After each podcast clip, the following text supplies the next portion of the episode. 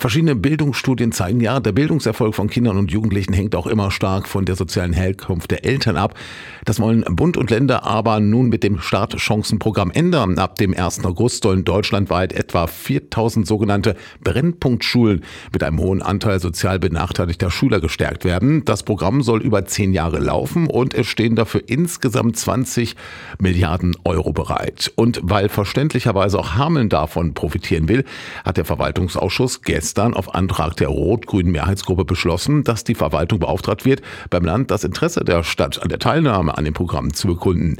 Dazu der SPD-Fraktionsvorsitzende und Sprecher der Gruppe Wilfried Binder. Also wir wollen als Stadt Hameln an diesem Fördertopf teilhaben und wollen mit unserem Antrag der Landesregierung signalisieren, dass es auch in Hameln sozialpädagogischen Förderbedarf gibt.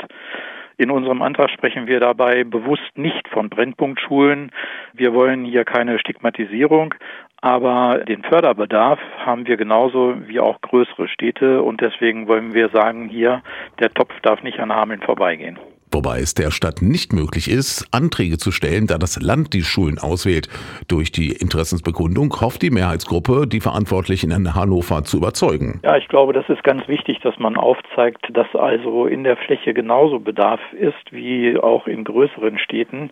Und wenn die Kriterien aufgestellt werden, dann muss es genau bei dieser Aufstellung von den Kriterien so sein, dass diese Bereiche, wie zum Beispiel Hameln, oder auch kleinere Städte mit betrachtet werden.